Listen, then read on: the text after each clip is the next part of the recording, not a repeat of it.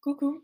Aujourd'hui, je voudrais te parler de, hem, Christmas Carol de Charles Dickens, heu, qui est en fait, hem, la traduction, enfin, le titre français, c'est Un chant de Noël. Et en fait, c'est un livre que Dickens a écrit en 1843, alors qu'il avait déjà écrit quelques livres sur Noël, enfin quelques histoires. Et et elles avaient pas du tout de succès et lui, il était vraiment en recherche un peu de son succès et en fait, il a écrit cette histoire et c'est devenu, heu, un best-seller. Depuis 1843, en fait, il a même d'ailleurs jamais été sorti de d'édition et hem et en fait, en Angleterre, enfin, au Royaume-Uni en général, en Amérique du Nord, c'est, heu, un des livres les plus connus, une des histoires les plus connues à à propos de Noël. C'est une histoire assez courte, c'est une petite nouvelle qui est qui est en 5 chapitres et ce que je te propose, c'est de te faire découvrir un peu chacun des chapitres dans un audio différent à chaque fois. Je vais pas les lire en entier parce que ça prendrait 3 heures environ, mais le mon but, c'est de te faire, heu, découvrir, heu, des extraits de chacun de ces chapitres et de te donner envie de les lire surtout. Allez, c'est parti.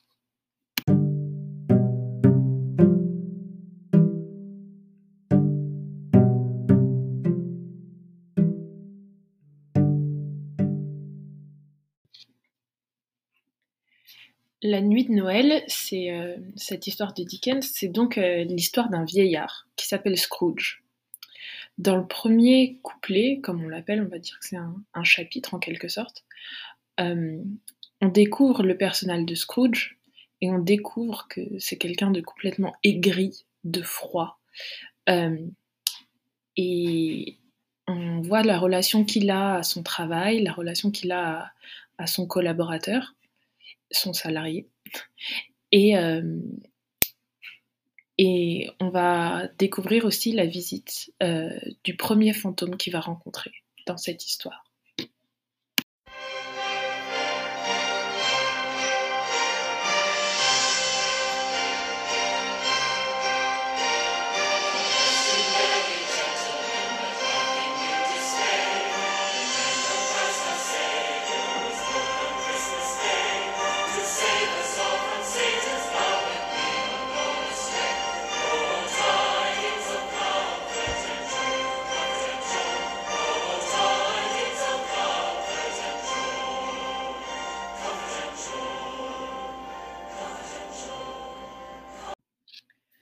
Couplet: Le spectre de Marley.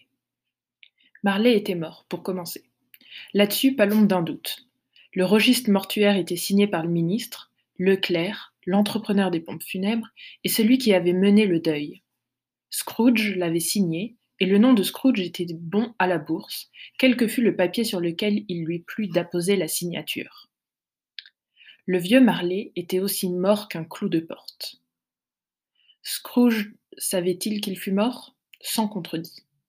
Comment aurait pu-il en être autrement?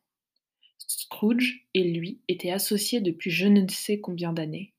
Scrooge était le seul, son seul exécuteur testamentaire, le seul administrateur de son bien, son seul ayant cause, son seul légataire universel, son unique ami, le seul qui fût à son convoi. Quoique, à vrai dire, il ne fut pas si terriblement bouleversé par ce triste événement, qu'il ne se montra un habile homme d'affaires le jour même des funérailles, et qu'il ne l'eût solennisé par un marché des plus avantageux. La mention des funérailles de Marley me ramène à mon point de départ. Il n'y a pas de doute que Marley était mort. Ceci doit être parfaitement compris, autrement l'histoire que je vais vous raconter ne pourrait rien avoir de merveilleux. Scrooge n'effaça jamais le nom du vieux Marley.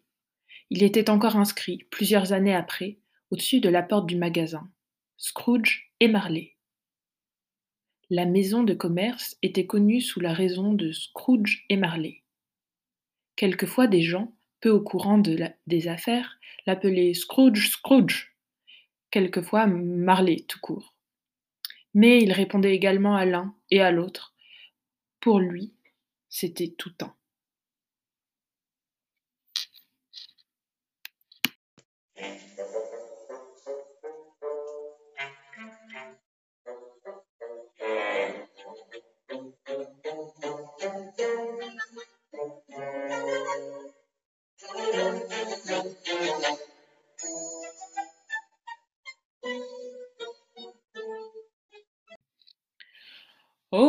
Il tenait bien le poing fermé sur la meule, le bonhomme Scrooge. Le vieux pêcheur était un avare qui savait saisir fortement, arracher, tordre, pressurer, gratter, ne point lâcher surtout. Dur et tranchant comme une pierre à fusil dont jamais l'acier n'a fait jaillir une étincelle généreuse. Secret, renfermé en lui-même, et solitaire comme une huître.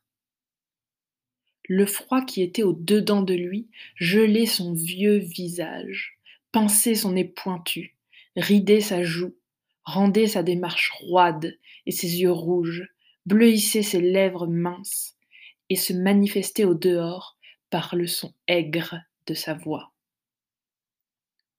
Une gelée blanche recouvrait constamment sa tête, ses sourcils et son menton fin et nerveux. Il portait toujours et partout avec lui sa température au-dessous de zéro. Il glaçait son bureau au jour caniculaire et ne le dégelait pas d'un degré à Noël. La chaleur et le froid extérieur avaient peu d'influence sur Scrooge. Les ardeurs de l'été ne pouvaient le réchauffer, et l'hiver le plus rigoureux ne parvenait pas à le refroidir. Aucun souffle de vent n'était plus âpre que lui. Jamais neige en tombant n'alla plus droit à son but. Jamais pluie battante ne fut plus inexorable. Le mauvais temps ne savait pas où trouver prise sur lui. Les plus fortes averses, la neige, la grêle, les giboulées ne pouvaient se vanter d'avoir sur lui qu'un avantage. Elles tombaient souvent avec profusion. Scrooge ne connut jamais ce mot. Personne ne l'arrêta jamais dans la rue pour lui dire d'un air satisfait Mon cher Scrooge, comment vous portez-vous? Quand viendrez-vous me voir?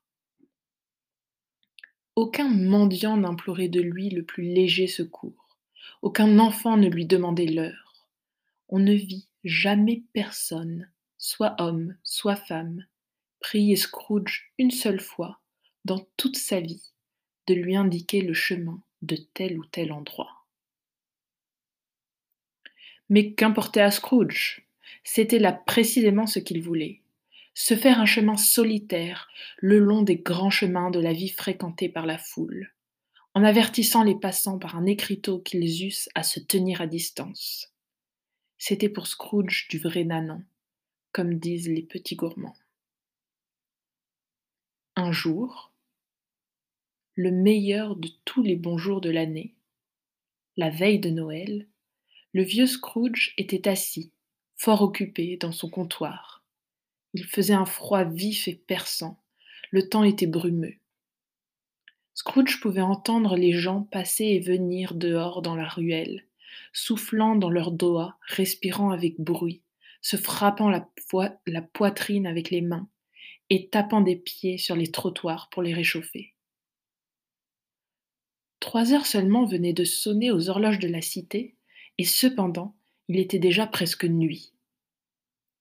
Il n'avait pas fait clair de tout le jour, et les lumières qui paraissaient derrière les fenêtres des comptoirs voisins ressemblaient à des taches de graisse rougeâtre qui s'étalaient sur le fond noirâtre d'un air épais et, en quelque sorte, palpable. Le brouillard pénétrait dans l'intérieur des maisons par toutes les fentes et les trous de serrure. Au dehors, il était si dense que, Quoique la rue fût des plus étroites, les maisons en face ne paraissaient plus que comme des fantômes.